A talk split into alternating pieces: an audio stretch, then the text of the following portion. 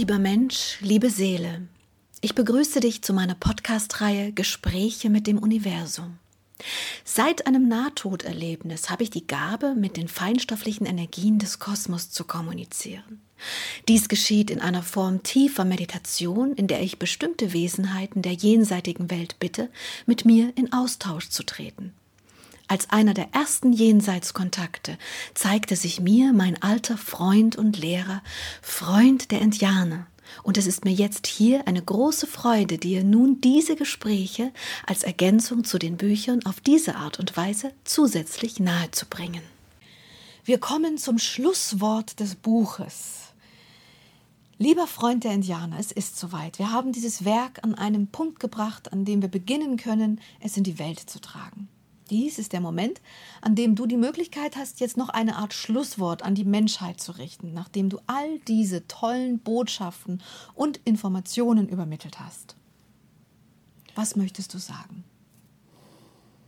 Die Freiheit, liebe Menschen, ist das höchste Gut, das ihr als Seele und Mensch empfinden könnt.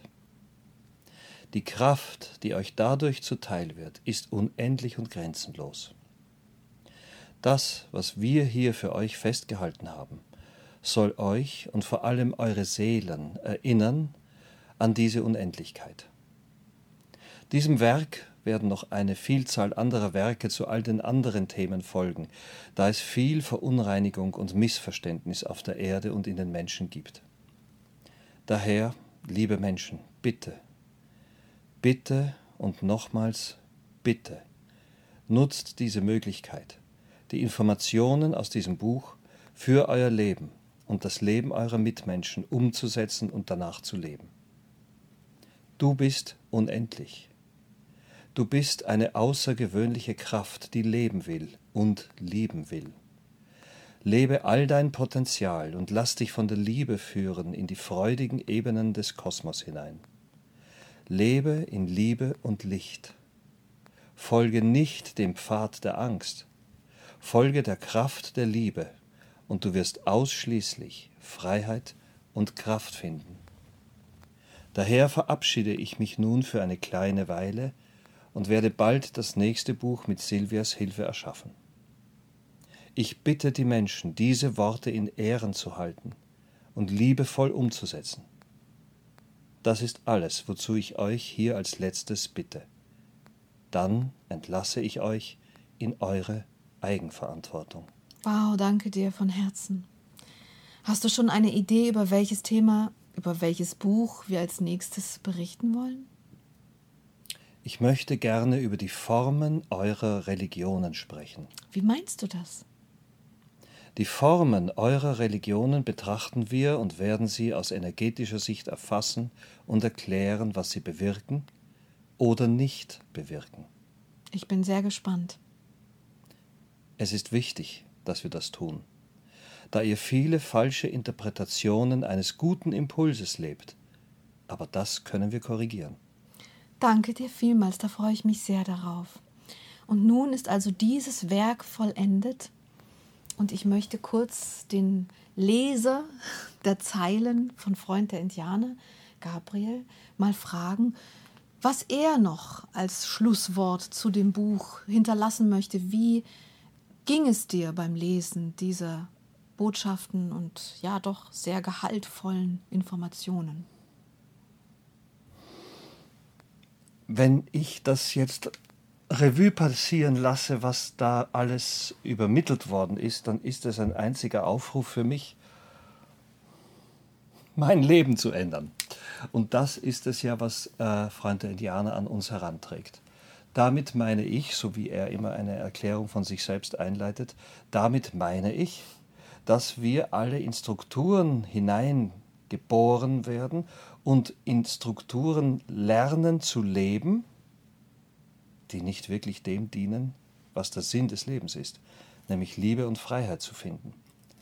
Das öffnet Freund der Indianer mit seinen Worten fast hätte ich gesagt, er bricht etwas auf, aber das ist ein sehr eruptiver Prozess. Ich fühle, dass er die Seelen, die Herzen der Menschen mit seinen Worten öffnen möchte für eine ganz andere Art und Weise das Leben zu empfinden, darüber nachzudenken und aus diesem Denken letztlich einen Impuls werden zu lassen, der die Liebe fördert.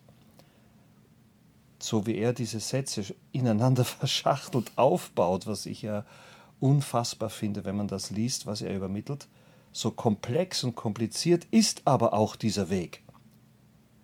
Es gibt zwar den ganz einfachen Satz, liebe deinen Nächsten wie dich selbst, aber die Ableitung daraus in unser Leben ist verschüttet durch unsere vordergründigen konventionellen Religionen, wie er es immer wieder betont, die nicht den wirklichen Liebesimpuls fördern, sondern letzten Endes, wenn man genau hinschaut, Formen der Angst befördern. Das zu verwandeln in einen Impuls der Freiheit ist für jeden erwachsenen Menschen, der das liest, die größte Herausforderung, weil es darum geht, die Gewohnheiten abzulegen, die Gewohnheiten, wie wir uns an Gott wenden, die Gewohnheit, was wir unter Liebe verstehen, die Gewohnheiten, wie wir mit anderen, die anders denken als wir, umgehen, alle diese Gewohnheiten müssen wir erkennen, dass es nur Gewohnheiten sind, aber nicht die wahre Natur unserer Seele. Das müssen wir transformieren und letzten Endes in einen Zustand kommen, der wie der Zustand eines Neugeborenen ist jeden Tag, jeden Moment, jeden Atemzug als Neuigkeit zu empfinden, auf dem Weg zur Freiheit und Liebe. Das hat dieses Werk von Freund der Indianer und deiner Hilfe bei mir ausgelöst. Apropos meiner Hilfe, ich muss ehrlich zugeben, ich bin selber überrascht, wenn ich das da so lese. So, hä? Ist das wirklich, ich meine, äh, ist das wirklich entstanden, weil ich mich ja, während ich das tue, nicht an die Sachen erinnern kann. Ich bin in einem meditativen Zustand und es schreibt. Mhm. Diese Worte und wie du gerade auch sagst, derartig verschachtelte Sätze schreiben sich dann da einfach. Und nein, es ist nicht mein Ausdruck und es, sind auch, es ist auch nicht mein Wissen, weil ganz, ganz oft passiert es mir, dass ich selber staune, das erlebt er ja auch beim Lesen, dass ich selber nachfrage, wie, meinst du das jetzt wirklich? Nein, das glaubst du doch nicht und so. Und ich bin eigentlich kein, wie soll ich sagen, ähm, Mensch, der Selbstgespräche führt ähm, und schon gar nicht solche, weil sie würden ja letzten Endes äh, stattfinden mit irgendeinem, ich weiß nicht was in mir, dass ich, dass ich irgendwie noch gar nicht lebe.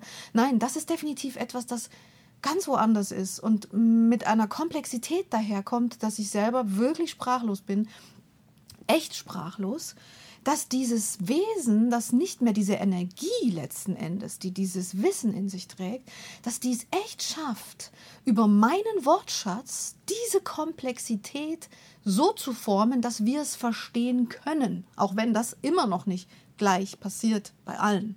Aber die Möglichkeit ist wenigstens gegeben. Es ist ja eigentlich ganz einfach, aber dann doch so komplex. Und das Komplexe einfach zu formulieren, das ist so, ich ziehe meinen Hut vor Freund der Indianer, muss ich ganz ehrlich wirklich sagen. Ähm, also für mich gilt auch nochmal, nachdem ich es jetzt hier gelesen habe, äh, und natürlich erst recht auch, nachdem ich es schon geschrieben hatte und mehrfach nochmal gelesen hatte, einmal mehr, ich bin sprachlos und ausschließlich dankbar, das tun zu dürfen.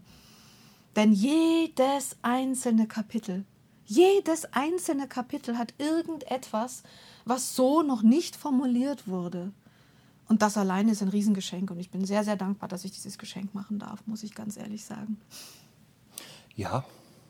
Und was ich abschließend, um etwas Abschließendes zu sagen, am bemerkenswertesten finde, ist, wie oft er angesichts eines Wortes, von dem wir alle glauben, dass wir ohnehin alle dasselbe damit meinen, ganz konkret in die Umsetzung im praktischen Leben hineingeht. Mhm. Wenn man das Wort Freiheit äh, hinstellt, sagt wahrscheinlich jeder Mensch ja natürlich ganz genau, was denn sonst? Aber du darfst nicht frei sein, so wie ich es dir verbiete, weil meine Freiheit ist wichtiger als deine. Und schon ist man wieder trotz des Wortes Freiheit in einer gegenseitigen Begrenzung und Unterdrückung, was ja die Menschen in ihrer eigenartigen Geschichte die längste Zeit tun. Aber an diesem Punkt, wo es zu Missverständnissen kommen könnte, angesichts nur eines Wortes, geht er in eine ganz genaue Differenzierung. Ich möchte das Beispiel bewusst nehmen, weil ich es für eines der wichtigsten halte. Das ist die Schule und die Ausbildung, wo er den Vorschlag macht, dass jeder Mensch von wissenden Menschen, von weisen Menschen, erst einmal betrachtet wird, welches Potenzial bringt dieser Mensch denn mit sich? Ist er einer, der, wie er es sagt, in der grobstofflichen Welt am besten wirkt? Ist er einer, der in der seelisch-spirituellen Welt wirkt, das alles wiederum wertfrei betrachtet und unter der Erkenntnis, welchem Menschen stehe ich eigentlich gegenüber, kann überhaupt erst Schule und Ausbildung und Förderung beginnen. Jeder Mensch würde sagen, natürlich, ja, Schule für alle, jeder braucht äh, Schule und Bildung. Punkt. Ja, und dann ist die nächste Frage, aber wie, von wem und wofür? Und diese Genauigkeit und nicht nur bei einem Schlagwort stehen zu bleiben, für diese Genauigkeit liebe ich Freund der Indianer. Ja. Mir hat all das wirklich sehr gelehrt, weil es gibt ja auch Medien, ähm, die tun das und es bleibt nichts hängen.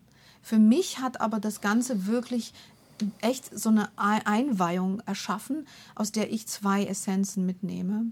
Und zwar einmal die Akzeptanz, also das Annehmen der Energiegesetze und dass sie gut sind, dass sie für uns sind.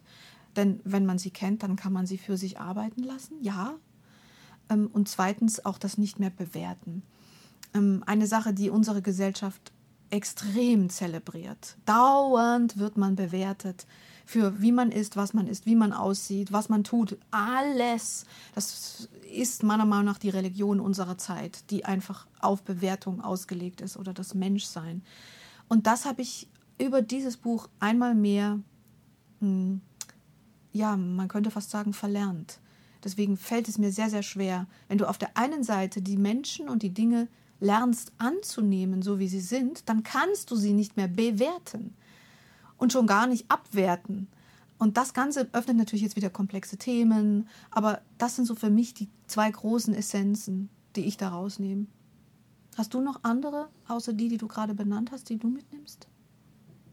Die für dein Leben noch, also hast es gerade schon skizziert, aber noch zusätzlich vielleicht? Ich möchte einfach der Aufforderung, die aus all seinen Worten klingt, mit zwei Worten antworten. Danke. Liebe. Ja, das ist die Essenz. Ich habe zumindest zum Zeitpunkt dieses Podcasts noch andere Werke mit ihm erschaffen. Daraufhin möchte ich ganz kurz noch hinweisen hier. Ähm, es gibt einmal noch das Einführung in den Jahreskreis, Einweihung in den kosmischen Jahreskreis. Da wird man ein bisschen die Hand genommen zu verstehen, wie die Energetiken sich verwandeln auf der Erde in Resonanz mit der feinstofflichen Welt. Es ist aber eher so ein kleineres äh, Werk. Etwas intensiver wird es dann bei Einweihung in Geburt und Tod. Fand ich unglaublich spannend, weil ich wissen wollte, wie verdammt nochmal geht der Übergang in die eine wie auch in die andere Richtung. Und wir werden das auf jeden Fall als nächstes auch lesen.